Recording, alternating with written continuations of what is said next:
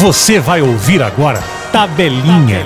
Fala galera, tudo certo? Tá começando mais uma edição do Tabelinha Podcast. Como você já bem sabe, o seu programa semanal de esportes. Falaremos muito sobre esporte de passo fundo e sobre a dupla Grenal. E sempre bom lembrar que o Tabelinha Podcast é uma parceria com a Rádio PF, sempre coordenado pelo Gerson Ponte. Antes de a gente entrar aqui no assunto, já começando a falar sobre esporte de passo fundo, galera, tenho um recado de uma mudança que nós estaremos fazendo no Tabelinha Podcast, começando por esse terceiro episódio. Você está acostumado a sempre ouvir o episódio inteiro, o podcast inteiro comigo, Jean Brambate apresentando e tendo um convidado especial para falar, para tabelar conosco. A partir de hoje, a gente vai ter o programa dividido em dois blocos. O primeiro, eu já vou comandar sozinho, e na segunda parte, que vai ser uma parte mais extensa, maior do que a primeira, a gente vai aí sim receber o nosso convidado ou convidada para tabelar conosco e falar muito sobre o esporte. Mas, então, já começando aqui esse,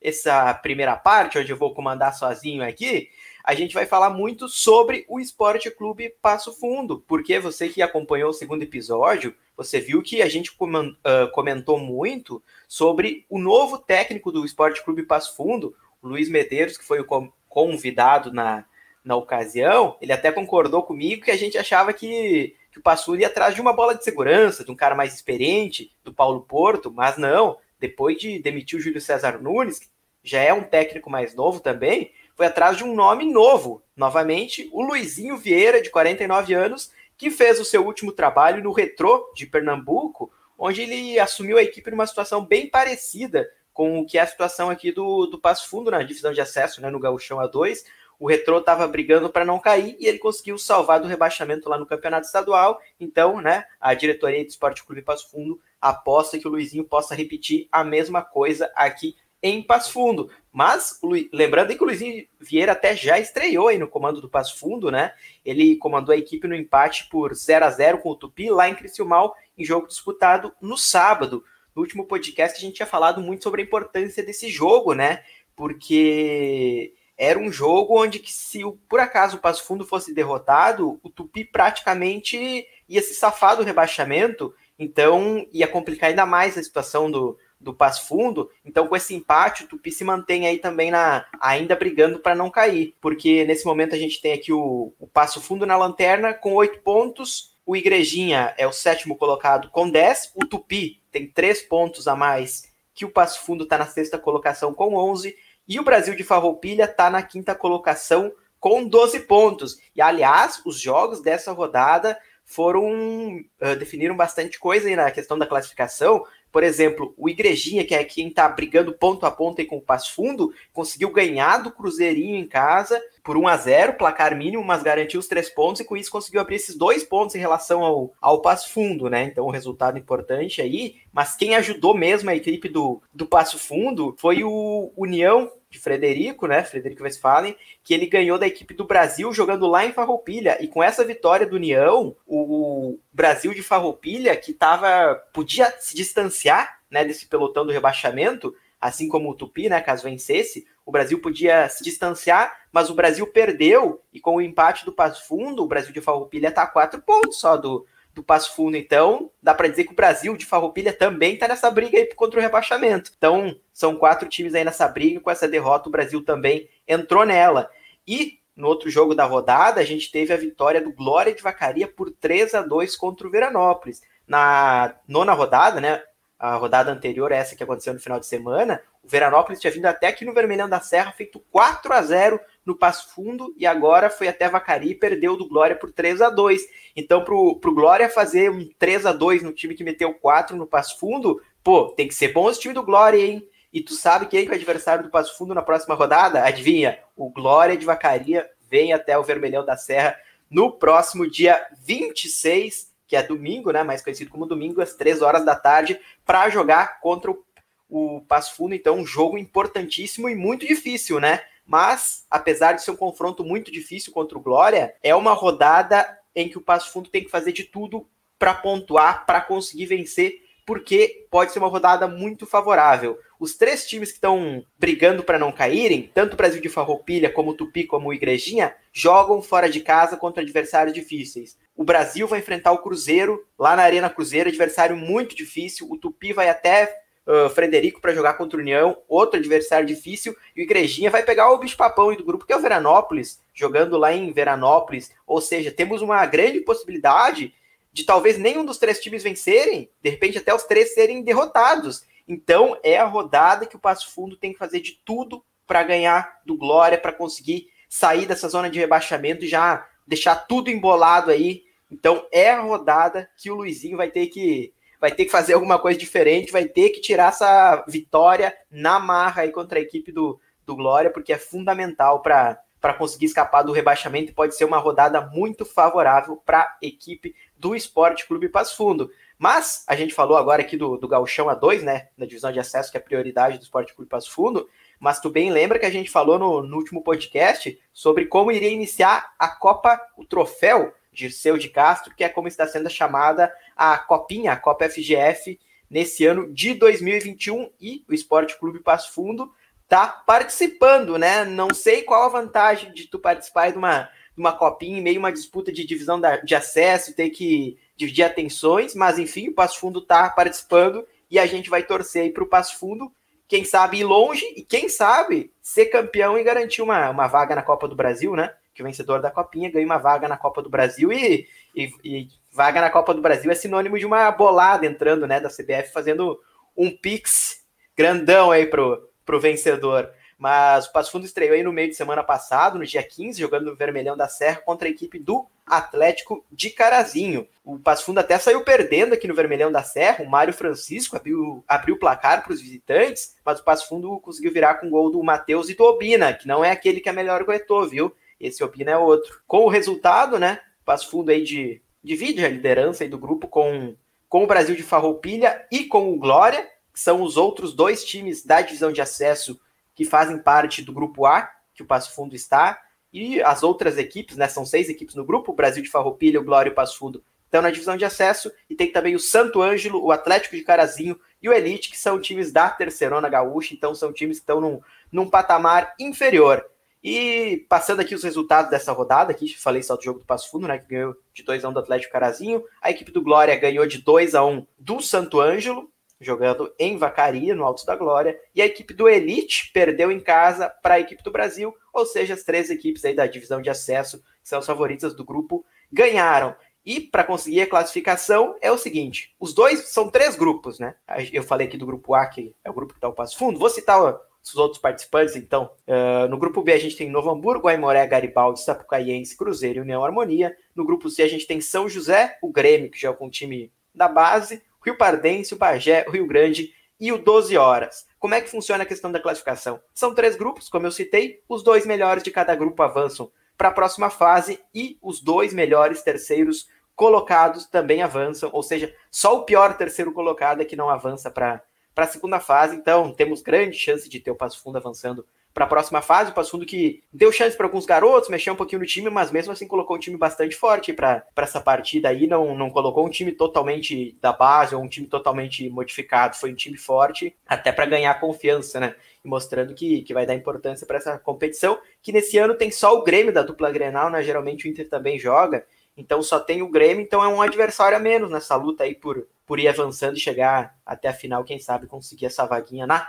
Copa do Brasil. E nesse meio de semana já tem compromisso novamente. De agora em diante, o calendário me parece que vai ser o seguinte: meio de semana joga pela Copinha, fim de semana pela divisão de acesso. Como a gente disse, vai receber o Glória no final de semana, no domingo, pela divisão de acesso, Galchão A2. E no meio de semana, no dia 22, na quarta-feira, pode ser que até quando você esteja ouvindo esse podcast, o Passo Fundo tenha até já jogado mas o Passo Fundo vai uh, jogar às três horas da tarde na quarta-feira, lá no estádio Zona Sul, contra a equipe de Santo Ângelo. O Atlético de Carazinho recebe o Elite, que também é de Santo Ângelo, e o Brasil de Farroupilha recebe a equipe do Glória, e dois, um confronto de duas equipes da divisão de acesso do Gauchão A2. Então são esses os confrontos, essa classificação, esse o formato do troféu Dirceu de Castro, a Copa FGF. E galera, a nossa convidada especial dessa semana está chegando aqui, então vou pedir para o DJ subir a vinheta que no próximo bloco ela já entra para participar aqui conosco. Você vai ouvir agora Tabelinha.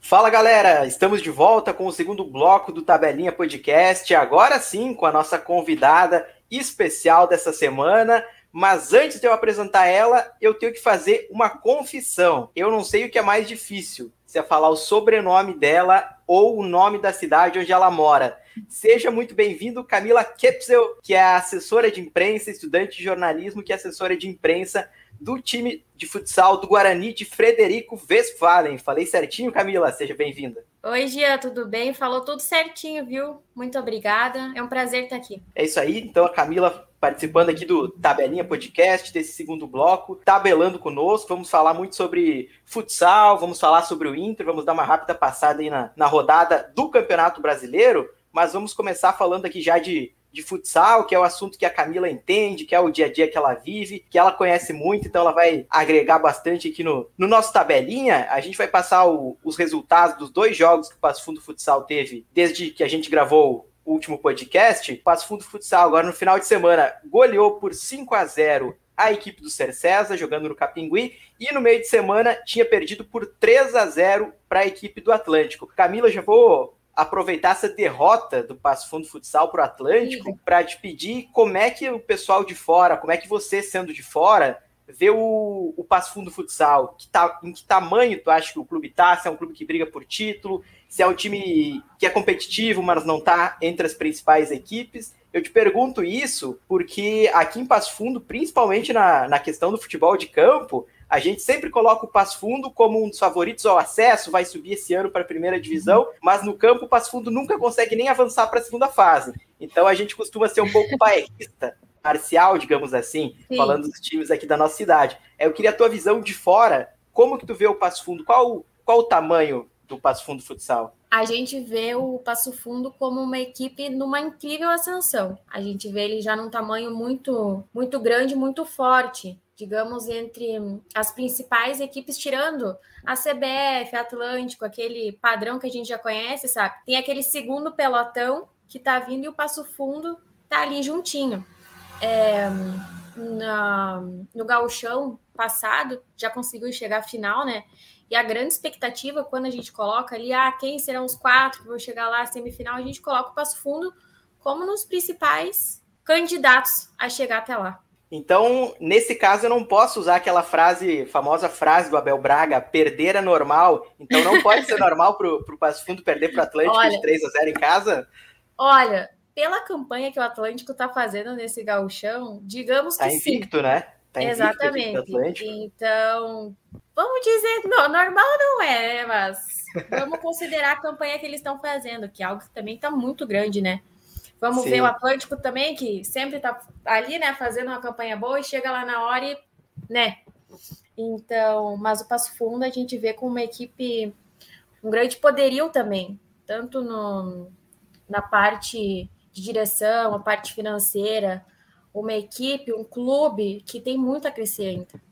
Uhum, é, é um clube muito organizado. Exatamente. Eu confesso que eu sou um cara que eu, que eu acompanho mais o futebol de campo do que o futsal, mas uhum para dar o exemplo do Passo Fundo, né, que é o clube que citei aqui do, do futebol de campo, é, tu vê que é uma, tem uma diferença enorme assim na, na capacidade, na, na administração uhum. que é feita no time de futebol do Passo Fundo, que está aí anos e anos na segunda divisão, não sobe, está brigando para não cair, com o Passo Fundo Futsal que está sempre subindo cada vez, almejando mais e sonha em quem sabe disputar uma, uma liga nacional de, de futsal daqui a é, alguns anos eu ia te falar agora, né? Quando a gente fala ah, qual será o próximo gaúcho a entrar na liga, a gente especulou bastante o Guarani também, aqui a gente também está tentando se organizar, mas o Passo Fundo também, né? A gente sempre está falando ali, sempre está citando, tanto em questão de cidade, estrutura. Acho que a única coisa a melhorar um pouquinho seria a questão da quadra aí, né, do Capingui, que teria que dar uma aumentada. Eu acho que é o único contra de toda essa essa estrutura, mas com certeza está ali entre os, entre os grandes. É, tu falou da quadra, mas o ginásio também eu acho que, é. como um todo, acho que precisaria de uma, de uma reforma, quem sabe. Aqui em Passo Fundo muito se falava em, em, jogar lá no Teixeirinha, que, só que é, uhum. fica bem fora da cidade, é lá é, perto da Arena BS Bills, né, lá perto do estádio do Gaúcho. Uhum. Mas é uma discussão que vira e mexe e volta aqui, e realmente, assim, uh, é, precisaria de uma reforma, precisaria de um lugar melhor, com certeza, se fosse jogar uma, uma Liga Nacional. Eu lembro que eu acompanhei as finais da, da Série Prata, que foi em 2018 no Capingui, uhum. tava lotado e assim, eu tava sentado lá em cima das arquibancadas e literalmente balançava. Tinha medo que caísse aquilo lá, então precisa Não, dar uma. Exatamente. Conforme o clube vai subindo de patamar, tudo tu vai precisando de uma mudança. Ali o vestiário, eu não sei como é que é o vestiário aí, mas é algo que precisa ser com certeza aumentado. Até cabine de, de transmissão para o pessoal da imprensa trabalhar, questão de alimentação no ginásio, é tudo algo que precisa de espaço. Então, realmente, quanto mais for subindo, for crescendo, isso vai ter que andar junto. Uhum. E você falou em mudanças, Camila. O Passo Fundo aqui ele passou por uma grande mudança quando ele saiu da Série Prata, né? Que Sim. se chamou também Liga Gaúcha 2, enfim, da segunda divisão e do Campeonato Gaúcho, para jogar a primeira divisão, a Liga Gaúcha de Futsal, o Gauchão de Futsal, podemos nomear uhum. como a gente quiser aí, mas uma grande diferença é que o pessoal que jogava na época da Série Prata, lógico que eram profissionais, mas eram profissionais entre aspas. Te dá o uhum. exemplo do, do, treinador, por exemplo, do, do Passo Fundo Futsal. Durante o dia ele dava aulas nas escolinhas e de noite ele treinava o time do Passo Fundo Futsal. Aí, no, a partir do momento que subiu para a primeira divisão, passou a treinar em dois períodos e o técnico simplesmente teve que abandonar a equipe porque ele não uhum. iria conciliar com a vida de, de ter escolinhas. E uhum. outro caso também, que é bem interessante dessa, dessa para comparar essa mudança aí de quando da B para A, que aí eu vou te perguntar também se, se a questão do Guarani também tu percebeu isso.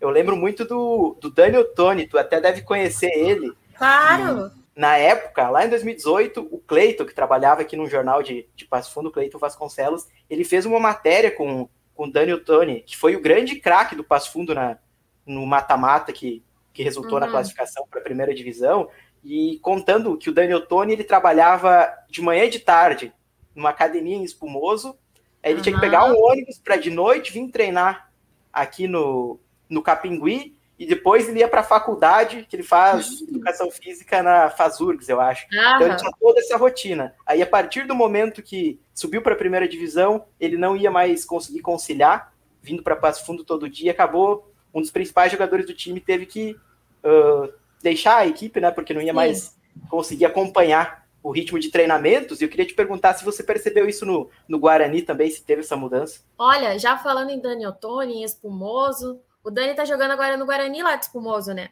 Então, essa foi a primeira experiência que eu pude presenciar bem de perto, essa transição foi lá em Espumoso. Quando a gente conseguiu o acesso, foi no ano do acesso mesmo, se não me engano, que ocorreu toda essa mudança, da mesma maneira. É, ali nos primeiros anos, quando, quando o clube voltou ativa, era a situação: jogadores da cidade, técnico da cidade, tudo mais perto possível, porque realmente tinha essa questão: o pessoal trabalhava e de noite treinava.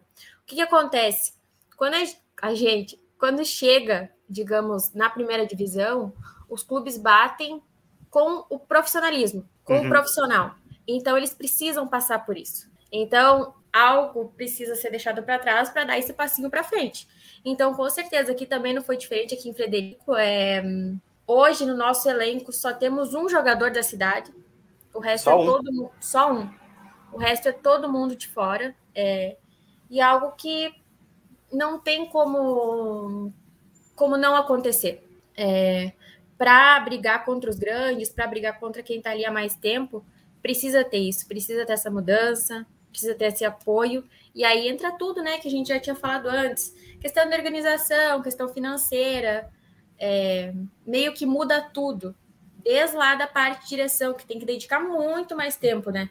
Sim. Aqui no Passo Fundo mudou até, inclusive, a assessoria de imprensa, né? Quando estava é. na Série Prata, era uma pessoa que trabalhava, aí depois passou a ter duas na, na primeira divisão é uma, é uma grande mudança, e tu citou essa questão aí do, dos jogadores de fora. Eu vou fazer mais uma comparação com o campo aqui, porque é o que eu acompanho mais, uhum. mas a gente vê o, o passo fundo na situação que está na divisão de acesso, lutando para não cair. Tu abre qualquer post lá no Facebook, tu vai ver a torcida uhum. reclamando que não dão oportunidade para os jogadores aqui de Passo é. Fundo, ficam contratando jogador de fora só por conta de vídeo, isso e aquilo. Ou seja, quando o clube tá mal, o pessoal uhum. cobra que os jogadores da cidade. No futsal que tá bem, o pessoal não cobra isso mesmo. a maioria do time sendo formado por jogadores de fora. Aí eu queria pedir para você como é que é a visão do pessoal ali. O Guarani também está bem, acredito que o pessoal não esteja cobrando que a maior parte do grupo é formado por estrangeiros, Olha, entre aspas. então, dá para a gente fazer outro comparativo. Eu vou comparar Espumoso e Frederico, que é onde eu conheço mais. Aqui em Frederico, a gente está há quatro anos, se não me engano, com, com o futsal ativado. E hum, aqui ainda falta um pouquinho de identificação da população, da, da, da torcida, assim, sabe? Então não tem muito essa, essa cobrança. Tanto que a gente não pode falar muito também, porque desde o início do ano a fase do Guarani é muito boa. O time deu certo, o técnico deu certo. Então tá tudo ok. Lá em uhum. Espumoso, é, a gente vê essa reclamação um pouquinho mais forte. Mas Você daí... que é de espumoso, né, Camila? Eu sou espumoso. Pra, contextualizar para o pessoal que está é. ouvindo. É... lá é muito mais forte, porque lá a torcida também é muito mais identificada. Então, é tem pessoal... outro ponto que eu já vou, já vou linkar aqui Tu falou que lá a torcida é mais identificada. Mas lá não tem time de futebol de campo profissional, né? Só tem. tem o futsal. É... Aí, no caso, em é... Frederico, né? Tem um time de, de futebol, que é a União, e tem o Guarani. E como é que, então, você vê que o pessoal é mais identificado com o futebol de campo do que com, com o futsal? Olha, eu acho. Ou com que, nenhum dos dois? Eu acho que ainda falta. Falta nos dois. Eu acho que ainda dava para ter muito mais apoio. Eu acho que o União sai um pouquinho na frente nesse quesito. Mas o Guarani tá ali, sabe? Agora que voltou o público também, a gente tá. Isso já entrando na questão de assessoria e jornalismo. Como, né, conseguir chegar a essa torcida? como conseguir chegar a esse espectador, né? Fazer com que ele vá ao ginásio, fazer com que ele torça. Eu estava agora assistindo, agora nesse momento que a gente está gravando, a Fux e a Uruguaiana estão jogando e a torcida lá de Uruguaiana é completamente apaixonada. Então, que nem o, o que eles estão fazendo lá, eu ainda não vi aqui em Frederico, sabe? E eu apaixonados até demais, viu, Camila? Porque lá eles geralmente até perdem a linha, né? Extrapolam muitas é... vezes é. Eu até comentei no, no, último podcast que eu assisti um jogo uma vez do, do Passo Fundo jogando lá em Uruguaiana, que deu ah. problema lá que a torcida cuspiu nos jogadores do Passo Fundo. então, Espumoso não sai muito atrás, não. Lá já, já teve bastante coisinha também. Ah, Mas ah, é? É? Nossa, você nunca ficou sabendo? Não, eu, de Espumoso eu tô, tô, conhecendo agora, você que tá me contando. Ih, ih, um dia você vai lá então para você ver o pessoal. Às vezes, às vezes extrapola também, mas é essa questão, sabe? o pessoal é identificado, o pessoal briga. Então, aqui ainda falta um pouquinho isso, essa conexão com o esporte. É, uhum. Eu acho que aos poucos a gente está conseguindo, o pessoal está vindo. E essa questão da profissionalização também, né? O, o pessoal olha com, com um olhar diferente é, para um negócio que realmente, nossa, que nem quando a gente. Todo esse tempo especulando o Guarani na liga, ai, o Guarani tá lá em cima, ai, o Guarani jogando a Copa do Brasil, sabe? Chama o pessoal, chama o pessoal de fora que tá vendo, um clube em ascensão. Então, o pessoal daqui mesmo meio que se liga, sabe? Olha ali, por que, que a gente não dá valor? Porque tá aqui, entendeu? Uhum. E sabe que aqui em Passo Fundo a gente tem dois times de, de futebol, o Gaúcho e o Passo uhum. Fundo, mas a torcida é muito mais apaixonada pelo futsal, que é um negócio é. mais novo, né? Que lógico uhum. que existia o, um time mais antigo aqui de, de Passo Fundo, que jogava no próprio Campingui, chegou a ganhar a Série Ouro, mas o Passo Fundo Futsal em si voltou às atividades aí na, na década passada, sim, aí no 2000, é, 2013, por aí. Não lembro agora a data, mas é relativamente novo, né? E o pessoal é muito mais apaixonado pelo Passo Fundo Futsal do que pelo gaúcho ou pelo Passo Fundo no campo.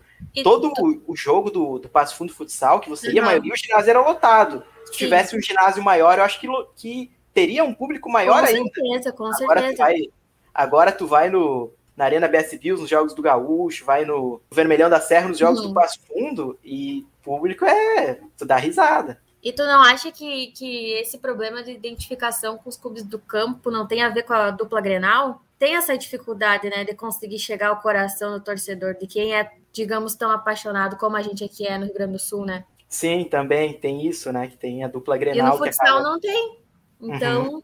Um bom meio ponto. que tu consegue casar ali, né, com o time. Pode uhum. torcer uhum. e não tem aquele impedimento. E aí, tu falou também, tem muito da questão da, da divulgação, né, do envolvimento com o torcedor, como que tu Exatamente. pode chamar o torcedor para assistir. Eu não lembro se comentei em algum podcast que eu estava comentando com amigos, o Passo Fundo no campo, uh, acho que foi 2019, não tinha nenhum assessor de imprensa, ninguém para fazer as redes sociais Tu não sabia quando tinha jogo do Passo Fundo. Sim.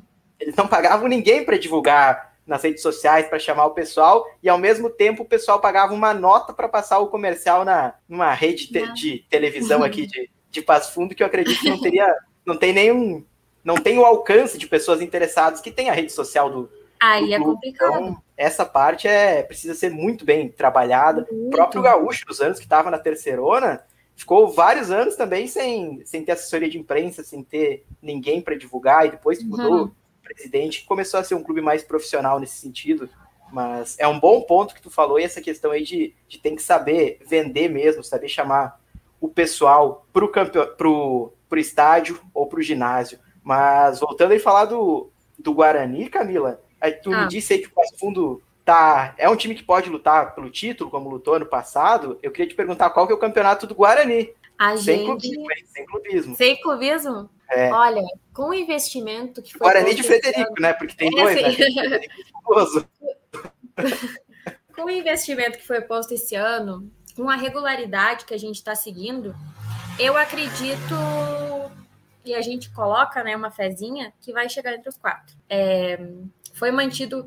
Outra coisa né, que dá para citar no futsal é a troca de treinador. E aqui o ano inteiro foi mantido o Guilherme. Isso eu acho um ponto extremamente positivo, porque é o trabalho está sendo mantido, né? Uhum. Então. Aqui no Passo Fundo, o Juninho é técnico do Passo Fundo desde que era, né? Ele ficou um tempão aí como técnico do Passo Fundo, agora uhum. não lembro se ele continua, mas enfim, ele pegou praticamente todo tempo em que o Passo Fundo está na primeira divisão foi praticamente o tempo inteiro com o Juninho, Sim. uma continuidade de trabalho também. É, exatamente. Lá em Espumoso, o Vandré ficou seis, sete anos. Então, e foi algo que foi sendo construído aos poucos, né? Então, o que está tá sendo feito aqui este ano, quem sabe a gente não chegue lá, ou tão à frente o quanto a gente pensa, mas é algo com certeza que está sendo construído pouco a pouco. Quem sabe o ano que vem já tem algo bem maior esperado para nós, né? Uhum, né? E agora tem a questão da volta do público, que também vai trazer uma renda né, que o clube não estava tendo no, no último ano. E até queria perguntar para ti sobre isso: como é que o clube estava fazendo para se virar sem ter público nos estádios? Aqui no, no Capinguí, eu sei que o Passo Fundo Futsal ele tem plano de conselheiros, de, de como, uhum. se, é como se fosse sócio torcedor, né? Que Sim. tem muita gente que participa, então consegue, com os patrocinadores, consegue mesmo assim um um bom dinheiro. Como é que o Guarani estava se mantendo em Frederico sem público? Era patrocínio, era gente acreditando e seguindo ali, porque não tem muito o que fazer, né? Aí agora, há uns três meses, eu acho, a gente começou um plano de sócio torcedor também. Tivemos uma adesão muito boa, muito surpreendente aqui em Frederico. Então é algo que também deu um a mais, deu um impulso e fora disso, tem. Eu não sei se o Passo Fundo tem o Pro Sport, tu sabe? Vai, eu não sei te responder agora. Não. não. Vou ficar te devendo é, essa, Camila. O Guarani aqui tem o Pro Sport, que eu acho que a grande renda que vem é de lá. Então, uhum. deu para dar uma boa estabilizada, sabe? Aí vai dar para dar um, um up agora com, com o retorno dos, dos torcedores. Com e, certeza. Camila, uh, você falou, a gente falou muito sobre o Passo Fundo, sobre o Guarani aí de Frederico. Agora eu quero que você fale um pouquinho sobre você. Como é que é o teu trabalho aí na assessoria de imprensa? O que, que você faz? Você faz rede social, faz foto, faz release para a imprensa, cobre jogo? Como é que é? Conta um pouquinho como é que é o teu trabalho aí na, na assessoria. Então, a gente diz que a gente faz imprensa, mas a gente faz o que precisar na hora. Então, durante o jogo eu estou fazendo a cobertura nas redes sociais, né? É, mas durante a semana o que precisar fazer de lista para sócio a gente faz precisar fazer exame para Covid, lista de não sei o que, a gente está fazendo. É outro ponto que a gente pode entrar nisso aí, né? O clube pequeno, o clube, digamos, não pequeno, mas fora assim de uma, de uma, de uma esfera, digamos. Não vou conseguir dizer agora certinho as palavras, mas quem está ali inserido faz meio que de tudo. Uhum. Então, fora. Ali eu estou inserida ali na comunicação da a transmissão dos jogos, a gente está ali sempre acompanhando, mas o mais básico assim é o que o clube precisar, a gente está ali disposto, né? Pois é, eu, eu já fiz freelance na assessoria de imprensa aqui do, do Passo Fundo no campo, até, a, até água para o pessoal das cabines tinha que levar lá. Pra, Exatamente. É, a imprensa tinha que fazer até isso, né? Faz literalmente de tudo. Esse, o é, cara que passa por uma assessoria de imprensa, ele está atestado para o jornalismo, porque ele precisa, Exatamente. Exatamente. Ele precisa fazer de tudo. E dentro de, de tudo isso que a gente falou, que faz de tudo, o que, que tu acha que é o maior desafio aí para você, como assessora de imprensa? O que, que é mais difícil? Olha, nunca tinha pensado nisso, viu?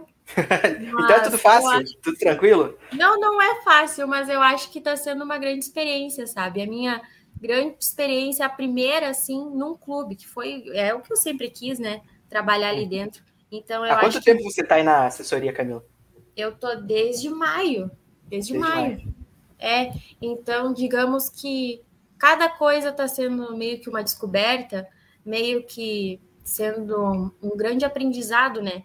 De como fazer, de como tá ali na, na hora. É, então, não vejo como uma dificuldade, mas estou vendo tudo como uma novidade muito boa. E algo uhum. que, entendeu? Você me entende, né? E Sim, algo entendi. que prepara. Então, quando a gente fala, a gente faz de tudo.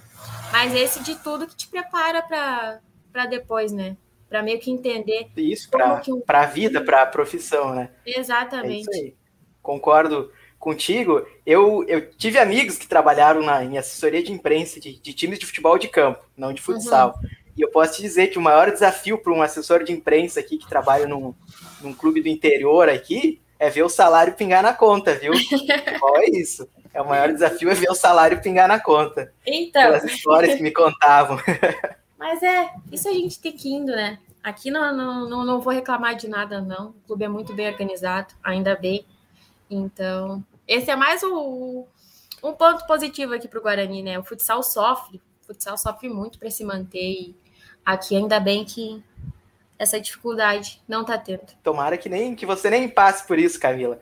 Mas, Camila, toda vez que a gente convida alguém para participar aqui do Tabelinha, eu pergunto para contar uma história. Então, hum. eu pedi para você se tu lembra de alguma história, de alguma resenha, pode ser envolvendo o Guarani de Espumoso, pode ser envolvendo o Guarani de Frederico, que tu está trabalhando agora. Alguma hum. história legal que você tem envolvendo esse, algum desses dois times para contar para mim e para o pessoal que está ouvindo em casa? Eu só penso em coisa ruim agora que eu não posso contar.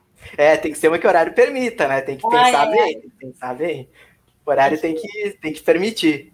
Ah, tudo que eu lembro é briga e Tedel e.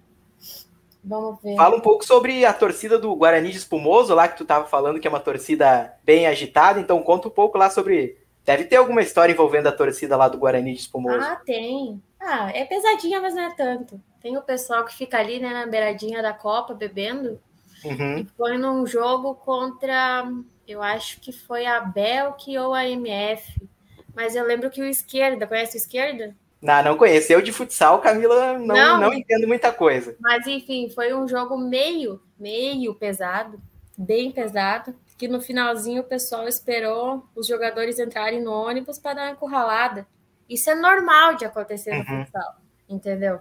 Tanto por causa dessa proximidade também. Ah, e agora aqui, vivendo na, na assessoria, na comunicação, a gente passa por muita coisa engraçada. O último jogo, nosso repórter foi fazer uma entrevista e tava ali no ao vivo e passou um cara do outro time e xingou, né? O jogador do Guarani que estava sendo entrevistado. E ali ele falando na maior de boa, assim, sobre a entrevista. Ele passa, ouve o xingamento, xinga o cara de volta, falando palavrão, tudo ao vivo. E cadê e o depois... assessor de imprensa? Cadê o assessor de imprensa para ajudar aí? E depois simplesmente vira de novo pro microfone e continua a falar normalmente. Aí depois, o que, que acontece? Depois a gente vai jantar, todo mundo se reúne e, a, e o papo foi esse, né? Só que a questão é que o time contrário, o time adversário, estava no mesmo restaurante. E o nosso, o nosso cinegrafista, digamos por, assim, digamos por isso, ficou meio irritado que aquilo aconteceu ao vivo, porque aquilo era absurdo. Como é que o cara ia xingar ali vendo que o outro estava dando entrevista? E uhum. ele foi até o time, ali na, na no restaurante, e meio que foi dar uma brincada, sabe? Meio que tirar satisfação, como é que ele ia fazer aquilo. Coisas que a gente passa ali na hora da pois é. Né? Acontece, acontece muita coisa. Eu tenho uma história mais ou menos curiosa, né? Que acho que foi a primeira uhum. vez que eu fui no, no Capinguê. Era um dia que tinha três jogos aqui em Passo Fundo. De manhã a gente foi assistir o jogo às 11 horas, o jogo do Gaúcho, na terceira hora Gaúcha. Às 4 horas da tarde, domingo, a gente foi assistir o jogo do Passo Fundo. Aí do jogo de, do Passo Fundo, né? Eu nunca tinha ido no Capinguí. Aí eu tava lá com, com o Cleiton e o Lúcio, que são dois outros repórteres trabalham aqui na cidade. Aí eles me convidaram para assistir o jogo do, do Passo Fundo lá no, no Capingui, né? Nunca tinha ido, aí beleza, fui lá, entrei com eles, me identifiquei. Uhum. Só que eu não tinha uma credencial, sabe, para ficar lá dentro da quadra. Sim. Eu tinha era um miguezinho, sabe, que o, que o Schneider, que era quem trabalhava comigo, tinha feito. Sabe aquela carteirinha de estudante que tu faz uhum. lá no TCE da faculdade, que bota tua foto, curso? Digamos que eu tinha aquilo lá pendurado. E no estádio de futebol eu entro tranquilamente com isso daí. Aí eu fui lá no, no jogo de futsal, com o pessoal, com o Cleito, com o Lúcio. Entrei dentro da quadra lá para ficar acompanhando, primeira vez, estava faceiro. Aí começa a passar um fiscal lá olhando o credencial de, de um por um, chega em mim, eu com a carteirinha de estudante para mostrar. Cara, só aponta o dedo para mim sair lá da quadra. Primeira vez que eu, que eu fui no, no Capingui acontece isso. Aí fiquei um tempão ah. sem ir lá. Voltei, acho que só nas finais da Série Prata. Ah, quem não, não tentou dar um carteiraço, né? Isso aí é normal. Eu tenho, é. uma, história de, eu tenho uma história de torcedor, então. Foi Opa, a final, contar, da, final da Série Prata que o Guarani uhum. jogou contra a SASI. Primeiro jogo foi num, num, sábado, época que o, que o Enem tava no sábado ainda. Eu fiz o Enem e saí para ir para Selba. Aí sabe, né, aquele negócio de torcida adversária? Colocaram nós lá num, num espacinho minúsculo e aquele clima bem amigável e meio que hum, acima ali da gente tinha uma caixa d'água enorme. E o pessoal da nossa torcida achou de bom tom subir lá e começar a bater na caixa d'água. Até que uma hora só começaram a dizer: desce todo mundo, desce, desce, desce, desce, desce. E simplesmente estourou aquilo lá. Eu fiquei com água até a canela. estourou a caixa d'água. Sim, estourou. E era um rio assim descendo, não parava mais. E nosso espacinho era pequeno, então, tipo, todo mundo era um banho. E eu tava de chinelo. E eu daquele jeito perdi a chinela, não sei o que, e o pessoal brigando, e o pessoal atirando bombinha, e não sei o que, e um tedel. Termina o jogo, eu com o chinelo resbalando, todo mundo brigando para sair do ginásio. Era meio que um, um morrinho. Eu tive que sair correndo e era chinelo caindo e era eu resbalando e era bombinha para tudo que era lado. Mas esse é o clima do futsal, é isso que a gente gosta. É, isso aí que é aquele negócio, né? Tem que viver e colecionar momentos é, dessas coisas que a gente lembra, né? Exatamente por história, a gente podia ficar um programa inteiro aqui só Nossa. contando de coisas que, que já viveu, mas para gente já encerrando o futsal aí, passar os próximos jogos do Passo Fundo. Aqui o próximo jogo do Passo Fundo aqui, ó, fazer uma revelação para você, Camila, para o pessoal que tá, tá ouvindo a gente, tem uma confusão de datas. O Facebook, né, Seria de Imprensa do Passo Fundo Futsal, tava dando que o jogo é na terça-feira e o site da Liga Gaúcha tá dando que o jogo é na quarta-feira. Enfim, vou confiar aqui na assessoria de imprensa do Passo Fundo Futsal na terça-feira, às 8 horas da noite, o Passo Fundo volta para jogar contra a SASI pela Liga, pela Liga Gaúcha, né? O Gauchão de Futsal. É Só que o jogo não vai ser em Selva, que vai ser na tua cidade, hein, Camila? Vai ser em Espumoso, Olha devido às condições da, da quadra em Selva, que está muito úmida. Então, o Passo uhum. Fundo vai jogar fora de casa, mas vai ser praticamente um, um campo neutro aí contra a SASI. E aí sim, no uhum. final de semana, no sábado, dia 25, joga novamente fora de casa contra a AVF em Vacaria. O Passo Fundo aí uh, brigando para ver em qual posição ele vai terminar, né? Para ver quem que ele vai pegar é. na próxima fase. Porque a classificação já está já tá bem encaminhada nessa primeira fase de, é, com certeza. de gauchão de, de futsal. E agora aqui, Camila, a gente tem um, um quadro aqui que a gente chama de tabelinha com a história. Que é quando a gente pega um fato, algo que aconteceu no passado, para contextualizar com algo que está acontecendo agora. Então solta a vinheta aí, DJ. E agora, tabelinha com a história. E a tabelinha com a história dessa semana, Camila, é sobre o Inter. O Internacional, uhum. após 21 rodadas do Campeonato Brasileiro. Em 2020, ele era segundo colocado.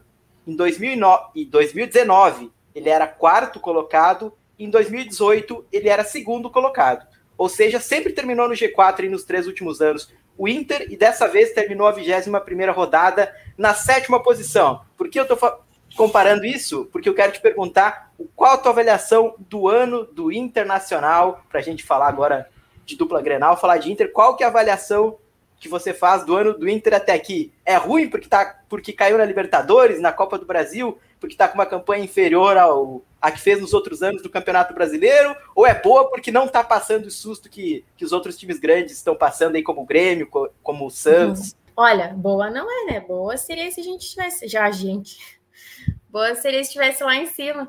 Mas... É, assumiu, assumiu aí que é colorado, hein, Camila? Para quem, não, quem não conhecia, tu entregou agora na primeira frase. E pior que antes de começar, eu tava pensando, eu tenho que cuidar desse agente, porque eu vou falar. Enfim. Mas, não, mas aqui, aqui o clima é mais descontraído, é. É. é mais descontraído, é mais leve, é mais resenha. Mas enfim, eu considero como um ano, um ano confuso. É, Boa definição, viu? É, confuso. Porque começou a temporada vindo do vice-campeonato, vindo de altas né, expectativas, e um técnico novo, e planos, uhum. e presidência nova, e todo mundo lá em cima, e o que, que vai acontecer, e planejamento, muito que, que se falava, né? O Inter tem um planejamento. e deu, não deu 100 dias, o planejamento foi todo é, Tem, tem, planejamento até 23, 4 derrotas seguidas, né? Algumas Exatamente. aí Aí não tem planejamento que segure. Exatamente. Então, tem que ficar feliz, né? Feliz entre aspas, porque conseguiu dar uma respiradinha, né? São já sete jogos sem, sem derrota, pulou da 14 para a sétima colocação ali, né? Beirando um G6. Então, só que aquela coisa, né? Não tem nenhum jogo assim que tu olhe e tu diga. O último foi contra o Flamengo, né? Que foi algo mas é aquele negócio, né? Se jogar de novo 10 vezes, não repete o placar. Exatamente. Não repete a atuação. É, vai tá jogando 10 vezes repetindo o mesmo futebol, aquele ali do 1x0 no finalzinho, que nem foi agora contra o Fortaleza, né? É, você tocou num ponto legal aí, Camila, do, do Inter, né? Esse 1x0 aí já faz anos, né? Que o Inter então. tem esse então. estilo aí de ser um, um time mais defensivo, né? De ter uma boa defesa, uhum. aquele 1x0, contra-ataque. E tu sabe que eu tenho muitos amigos colorados que eles me dizem cara, o Inter tem que mudar, não, não aguento mais o Inter joga, jogando assim. O Inter, quando foi campeão, jogava para frente, jogava uhum. bem. Pessoal, a palavra que, que eu ouço dos meus amigos, dos meus colegas, é que não tem prazer em ver o Inter jogar, sabe? Tu assiste uhum. lá porque é o Inter, é teu time. Mas não é que negócio que, que gosto de ver jogar. Como é que tu enxerga uhum. essa maneira de jogar do Inter aí que, que o Inter criou nos últimos anos? Olha, a gente viu uma mudança com o Cudê, né? Não, não tem uhum. como não citar ele. O que ele fez no Inter é tirou leite de pedra, fez, fez e aconteceu, e foi o melhor momento nos, nos últimos anos. Que Há controvérsias, né? Controvérsias. Tem alguns influenciadores famosos, ah. colorados, que não concordam muito com essa tua tese. Ah, não, não tem como, né? Por favor. Mas daí é aquela coisa, sabe? Se a gente for analisar desde a época do Odair, a base do Inter é a mesma. Isso a gente está falando de jogador, né? Uhum.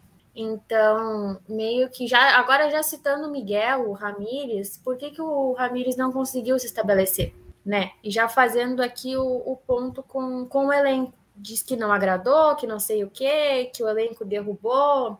Então... O que muito se falava na época, né, para ajudar o teu raciocínio, Camila, que, que os jogadores não estavam acostumados a fazer Isso. o que queria que os jogadores fizessem, né? E na época se fala, o caso que citava muito era do Edenilson, né? Que era o cara que uhum. queria derrubar o Ramires, que estava achando vestiário, que se sentia mais à vontade jogando em, em contra-ataques, com espaço, diferente Sim. do que o Inter estava se, se propondo a fazer, né? Sim. E daí eu acho difícil a gente achar alguma solução para o Inter de como fazer o Inter voltar a jogar bonito. Eu acho que é um problema muito mais estrutural, então não, não vai ser resolvido agora. É, uhum. Eu não vejo o Inter, vendo um jogo do Inter, tu não, tu não coloca muita expectativa, tu não coloca. Tudo bem que é teu time do coração, e aí entra o sentimento e tudo mais, mas tu olhando de fora, tu vendo assim, não, não, não tem como, né? E meio que é aquilo que a gente estava falando, é um planejamento que eu não sei quando que vai acontecer, se vai acontecer, mas desde o rebaixamento é algo que está nadando, nadando, nadando e não consegue. Por que, que esse, esse, esse elenco não consegue ganhar título?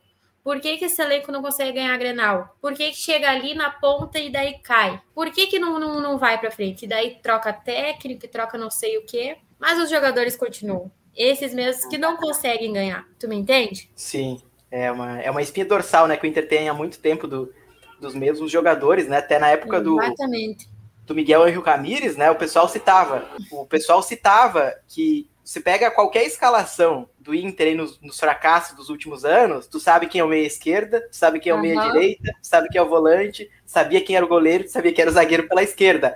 Aí naquela época aí do que o Miguel Rio Ramírez foi demitido, saiu do Inter, o pessoal tava muito naquela, não, tem que mandar esses caras embora. O Edenilson aí, perninha, Uhum, não, não uhum. tá fazendo corpo mole, o Patrick completamente fora de forma, o Lomba falhando, o Cuesta não estava jogando bem. O pessoal, naquela época aí do Ramires, pelo que eu acompanhava, assim, os torcedores do Inter, a visão é que, assim, tinha que mandar esses caras embora que para tentar mudar, para tentar jogar de uma outra maneira. Mas agora Sim. o Inter aí deu uma, deu uma melhorada, digamos assim, com, com esses mesmos jogadores. Eu acho que só o Lomba, né, que acabou saindo do, do time desses caras aí, então. desses cobras do vestiário aí, ele que acabou saindo do time, mas o restante permaneceu.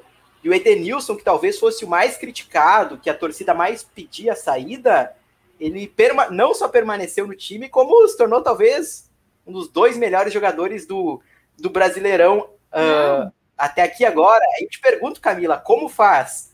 Tu, tu insiste nesses jogadores para continuar jogando dessa maneira, porque tá tendo um, um resultado até agora, Edenilson jogando bem, o Cuesta voltou a, a atuar num nível melhor, o Dourado sendo mais sólido.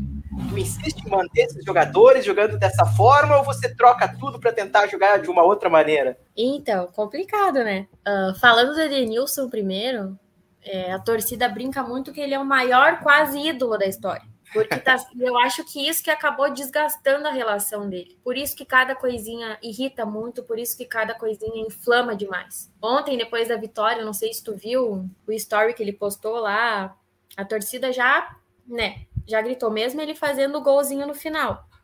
Uhum. Então, é algo que está muito inflamado, toda essa relação entre esses jogadores e torcida. E como a gente falou antes, o Inter está conseguindo resultado, mas não está conseguindo de forma satisfatória. Não está fazendo de uma forma que, que a torcida, que, que o resto veja futuro. Uhum. Então, é algo que. Isso. Tem muito a ser arrumado. É, a gente vê vários jogadores né, com grande potencial novos. O Maurício, o, o Yuri. Então, a gente vê Nessa janela também de contratações, a gente viu que o Inter foi bem mais conservador, digamos assim, né? Pegando o pessoal mais novo, o pessoal não tão badalado. Quem sabe fazendo essa estrutura, fazendo essa base para esse crescimento né, futuro, para essa, quem sabe, remodelação, para essa reformulação de elenco. Então é algo a ser pensado, por enquanto vai ficar esses aí, a gente não, não, não tem o que fazer. Uhum. É, só que daí cabe, vamos falar um pouquinho da Aguirre já, né? Que... É, ia te perguntar sobre ele, né? Eu não tenho dúvida que ele vai terminar o Brasileirão aí pelo Inter, né? Agora não, conseguiu deixar o time mais sólido, mas já pensando um pouco mais para frente, tu acha que ele é o cara certo para comandar, digamos, uma reestruturação aí no Inter, mudando a maneira de jogar, colocando mais jovens no time, né? Que até um ponto que lá em, acho que 2015, né, que o Inter foi a semifinal da Libertadores Sim. lá com, com a Aguirre, pô, lá o Aguirre lançou um monte de jovem, né? Colocou Exatamente. o William para jogar, colocou o glorioso Jefferson na lateral esquerda, Dourado, enfim, colocou uma gurizada. O, naquele jogo contra o Tigres, cara, o, uhum. o Alan Costa foi titular e o Hever foi banco. Uhum. Então, ele colocava a garotada para jogar e agora tá, tá dando uma segurada, né? Não sei se porque talvez não tenha tanto garoto bom na base, mas eu vejo também bastante torcedor do Inter criticando o Aguirre nesse sentido, né? De de não dar as devidas oportunidades que os jovens mereceriam, né? Enquanto alguns outros jogadores ficam é, sempre jogando no time. Era o que eu ia te comentar, que essa é uma tá sendo uma das grandes diferenças, né, entre essas duas passagens dele, é esse uso do pessoal mais novo. Uh, a gente pode citar o Patrick, que tá tão, né, contestado, mas eu acho que com razão ele não tá apresentando futebol satisfatório e ele tá titular todos os jogos. É... fora de forma, né? Até outro exatamente, dia tava... exatamente. Então eu não sei o que está rolando, digamos assim, o que está acontecendo, né? Mas eu não sei se é para ter um maior respaldo da direção, digamos assim. É... mas parece que está ali sempre escalando aqueles coringas, sabe? Então a gente também nunca sabe o que está acontecendo ali dentro para isso acontecer. É... eu sempre disse agora já vou me, me entregar. Eu sempre disse que eu era muito viúva do Aguirre. Eu sempre gostei muito dele. Mas eu gostava daquele Aguirre. Esse aí não 2015. tá. Exatamente. esse, esse aí não, não, uma teimosia, às vezes, é, algumas. Ontem, aquela substituição do, do Maurício pelo Bosquilha. Achei meio assim, sabe? Então, tem alguns pontos que estão acontecendo ali. Não sei, tem muito campeonato pela frente ainda para a gente analisar. Teve essa pausa agora dos 15 dias, né, para treinamento. A gente esperava um futebol muito maior para o Inter. Não aconteceu ainda, mas quem sabe, né? Então, eu acho que ali terminando o primeiro turno, a gente vai ter, acho que uma visão um pouquinho melhor sobre isso, sobre esse futuro do Inter. É, eu acho que o único garoto, garoto entre aspas, né? Porque eu acho que já tem seus 26, 27 anos, que ganhou sequência mesmo com, com a Guirre aí, foi o, o Daniel, né? Que para mim, é, inclusive, tornou, para mim ele é o melhor, foi o melhor goleiro desse primeiro turno aí de, de campeonato brasileiro. Uhum. Conseguiu se firmar bem. Mas então o Inter vai estar tá num rumo, tá numa situação confortável, mas tá num rumo parecido com, com o que tá o Grêmio ali. Tá conseguindo somar seus pontos, vai, deve escapar do rebaixamento, mas não tem é. mais muito que você tirar é isso e pensar no que fazer para frente, porque não, porque também não tem agradado muito seus torcedores, mas o papo agora aqui é Inter, não é sobre o Grêmio. O Grêmio a gente vai falar um pouquinho depois. Eu queria te pedir sobre um jogador que, que voltou pro Inter, sob hum. muita expectativa, que foi o Tyson, né? Que ele foi muito uhum. bem no Shakhtar, ídolo lá, e até agora, uh, tanto ele, né, como o Douglas Costa, que voltou para o uhum. Grêmio, são dois jogadores que voltaram com muita expectativa, que iriam sobrar aqui no Campeonato Brasileiro, que iriam jogar muita bola, só que nenhum dos dois parece que se tornou ainda aquilo que a gente esperava, né? O Tyson acho que até tem rendido mais, podia ter um número maior de assistências se não fosse uhum. os companheiros ah. perdendo, perdendo um, um, bom número de gols, né?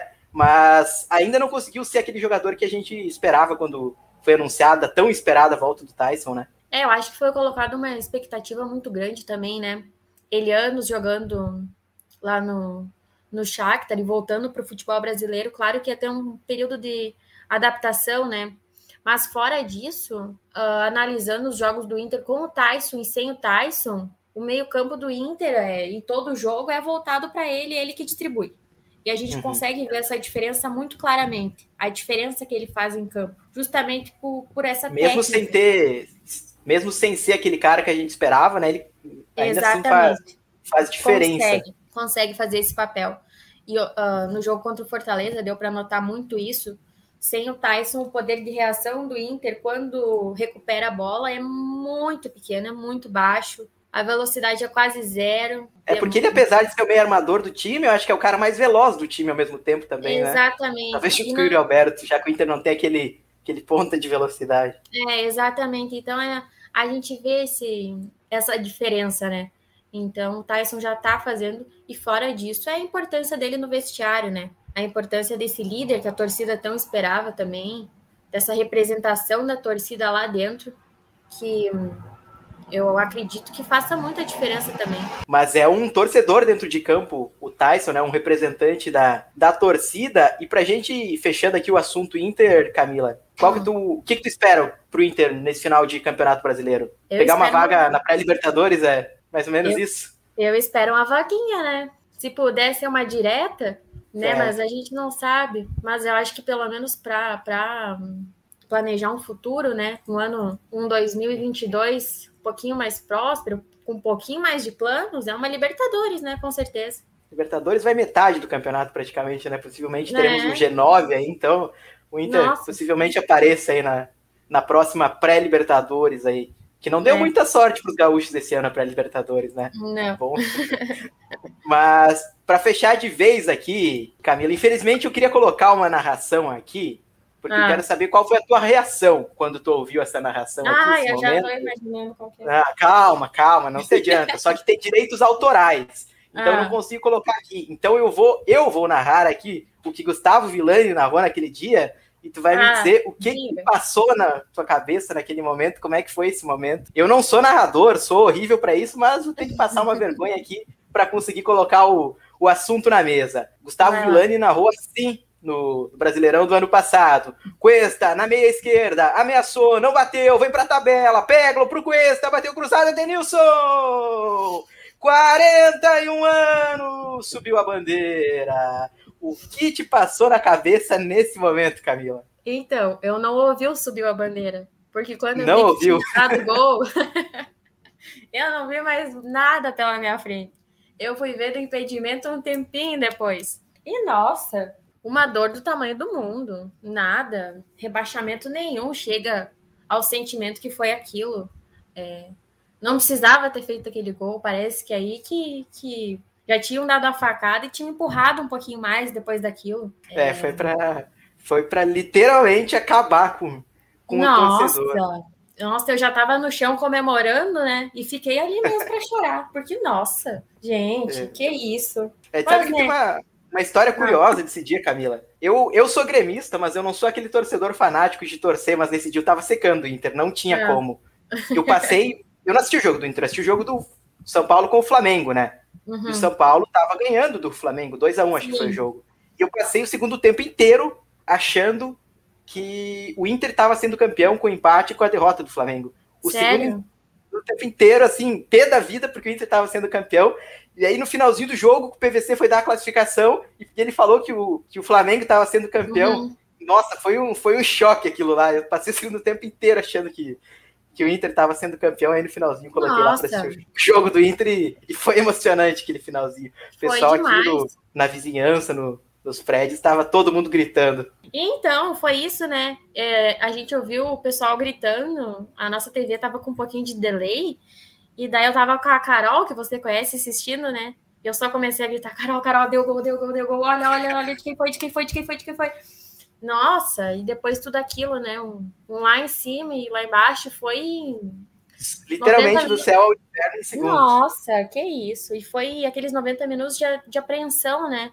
Porque a gente dependia daquele resultado paralelo e estava acontecendo o resultado paralelo e a gente não estava se ajudando. Que agonia, nossa, nossa. melhor Obrigada, nem lembrar, melhor, é melhor deixar quieto, né, Camila? Melhor deixar quieto. nem lembrar. Mas para a gente ir fechando aqui, o Grêmio também jogou jogou nesse domingo, né? O Inter jogou às 11 horas da manhã, ganhou de 1 a 0, golzinho chorado de Denilson no uhum. final do uhum. jogo, mas ganhou. O Inter aí na sétima colocação, tem um um jogo a menos, pode subir um pouco, mas está na sétima colocação aí com 29 pontos. E o Grêmio jogou no, no jogo de fechamento da rodada contra o Flamengo, todo mundo esperando mais uma sapecada do Flamengo no Grêmio, que o Grêmio tem sido freguês nos, nos últimos anos aí desse novo Flamengo milionário. E o Grêmio conseguiu uma vitória inesperada por 1 a 0 gol do Borja, que depois também perdeu pênalti. Mas eu sempre pergunto para quem eu convido aqui, Camila, você acha que hum. o Grêmio vai cair ou não? Agora ficou até mais fácil tu, tu responder essa pergunta. Olha, eu ainda acho que não, porque tem gente fazendo muita força para cair também. Então. Pois é. O próprio Juventude Grêmio... se aproximou aí agora. É. O Grêmio é o 17 colocado com, com 22 pontos, é o primeiro dentro da zona de rebaixamento. E o Juventude, que é o primeiro fora, tem 23, só que tem dois jogos a mais. Então o próprio é, Juventude aí, que a gente gosta, é. não queria que fosse rebaixado, tá, uhum. tá podendo Mas é aquela também. coisa também, né? Uh, no, no ano que o Inter foi rebaixado, o Inter também é o do Flamengo. Também deu uma é. respiradinha, também deu uma esperança e depois fu de novo, né? Pois é, então a gente não é. sabe. Mas eu acho que o ano ainda, quem sabe, o Grêmio conseguir escapar com uns pontinhos ainda. É, eu acho que acho que vai acabar escapando essa vitória de ontem. É. Aí é daquela. Eu comentava que o que o Grêmio precisava fazer nesse segundo turno era fazer o que não fez no primeiro, né? No primeiro uhum. turno empatou com o Ceará, no segundo já venceu. No primeiro turno nem jogou contra o Flamengo ainda, né? Porque o jogo foi adiado. No uhum. segundo já venceu. Então foi somando pontos que, que o Grêmio não esperava. É. Então é, acho que o Grêmio está num bom caminho aí para escapar do rebaixamento. Para a gente passar os jogos aí da 21 primeira rodada do Brasileirão, o Palmeiras ganhou da Chapecoense por 2 a 0 na Arena Condá. O Atlético Paranaense voltou a vencer 2 a 1 no Juventude, de virada, Juventude com um a menos. O Atlético Mineiro 3 a 0 no esporte com a estreia, com a estreia de titular de Diego Costa, que tu conhece muito bem, hein, Camila, tu que gosta do Atlético de Madrid. Rapidamente, o que, que dá para esperar do Diego Costa aqui no, no futebol brasileiro? Já meteu dois gols. Ontem, uh, sábado, primeiro jogo como titular, já fez gol também. Ele não estava muito bem nesse final dele no Atlético de Madrid, né? Mas futebol brasileiro aqui, tendência que ele vá muito bem. Olha, eu sempre gostei do, do Diego Costa, da forma. Ali no finalzinho não estava muito bem, mas eu gosto desse jogador mais raçudo, né? Aquele que, que joga pela camisa mesmo e bota a cara. Então, eu acho que ele vai, vai encaixar bem aqui no futebol brasileiro, sim. Pô, vai formar uma dupla de ataque com o Hulk. O Ceará empatou 0 a 0 com o Santos, Marinho perdeu um pênalti, escorregou. Bahia e Bragantino 1 a 1 mais um gol do, do Rodaiega aí, fazendo gol uhum. praticamente todo jogo, desencantou a fazer gol. O Inter 1 a 0 no Fortaleza, como a gente disse, o São Paulo voltou a vencer 2 a 1 no Atlético Goianiense. O Super Corinthians, aí o Corinthians novamente empatou em casa com, com o América Mineiro por 1 a 1. O Grêmio, como a gente falou, ganhou do Flamengo no Maracanã. E Fluminense e Cuiabá estão jogando nesse momento que a gente grava o podcast na segunda-feira à noite. Os jogos da próxima rodada: Ceará visita Chapeco... o Ceará recebe a Chapecoense, clássico entre Corinthians e Palmeiras na Neoquímica Arena, São Paulo e Atlético Mineiro no Morumbi, América e Flamengo no Independência, Fluminense e Bragantino no Maracanã, Inter e Bahia, o Inter ganhou lá no, na Bahia no primeiro turno, agora recebe o Bahia, Juventude Santos, Esporte Fortaleza, Atlético Paranaense e Grêmio. O Grêmio perdeu em casa para Atlético Paranaense no, no primeiro turno, vai ter um compromisso agora no final de semana aí, lá na Arena da Baixada, enquanto o Atlético Goianiense e Cuiabá fecham a rodada. Para a gente dar aqui também, nesse meio de semana, né? Não, não temos representantes gaúchos, mas temos semifinal de Libertadores. Flamengo recebe o Barcelona de Guayaquil na, na quarta-feira e na terça-feira, provavelmente esse jogo já aconteceu quando tiver ouvindo esse podcast. O Palmeiras enfrenta o Atlético Mineiro. A Camila falou de jogador raçudo, teremos Diego Costa contra Felipe Melo. É uma. Que, ter... que briga boa, hein? É, coitado do juiz, eu vou só assistir de boa, ainda bem que eu não tô é, envolvido. Mas... Quando tinha Atlético e Real, era, era uma expectativa maior para ver o Diego contra o Sérgio Ramos, né? Então... É, saía faísca, saía faísca. Diego Costa não tem medo de cara feia. E a gente teve também no, na semana passada, né, no meio de semana passada, a Copa do Brasil. O Santos perdeu em casa para o Atlético Paranaense, foi eliminado. O Grêmio perdeu para o Flamengo no Maracanã, jogo que era só para cumprir tabela mesmo, né? A gente ia tomar de 4 a 0 em casa. O Fortaleza fez 3 a 1 no São Paulo e conseguiu se classificar para a semifinal da Copa do Brasil pela primeira vez na história. O Atlético Mineiro venceu novamente o Fluminense e está na semifinal. A gente vai ter Atlético e Flamengo e Atlético Paranaense, Flamengo e Atlético Mineiro contra o Fortaleza, as duas semifinais. E Camila, com isso a gente vai se despedindo aqui do podcast. Eu agradeço demais a tua participação, agregou muito aqui e já te dou espaço para tu divulgar tuas redes sociais para o pessoal que tiver que quiser te seguir para te acompanhar. Valeu, Jean. Eu que agradeço o espaço. Foi muito bom falar aqui, né, sobre o futsal, sobre o Inter. Lá no Instagram é @cacopsel. Eu acho que depois você dá um jeito de, de colocar aí na descrição. Porque assim Sabe não que o pessoal que tem o convidado, o pessoal que tem o convidado aqui tem um, um usuário mais difícil que o outro, tá? Tá difícil mesmo. tá difícil. Mas enfim, é isso no Instagram e no Twitter, é a mesma coisa. Agradeço, viu, Jean? Sempre um prazer falar sobre futebol, futsal. Quando precisar, a gente está aí, viu? É isso aí, valeu a Camila que participou conosco, valeu a todo o pessoal de casa que teve tabelando com nós. E próxima semana tem mais um episódio aí do, do Tabelinha Podcast. Valeu pela audiência, até a próxima. Você acabou de ouvir Tabelinha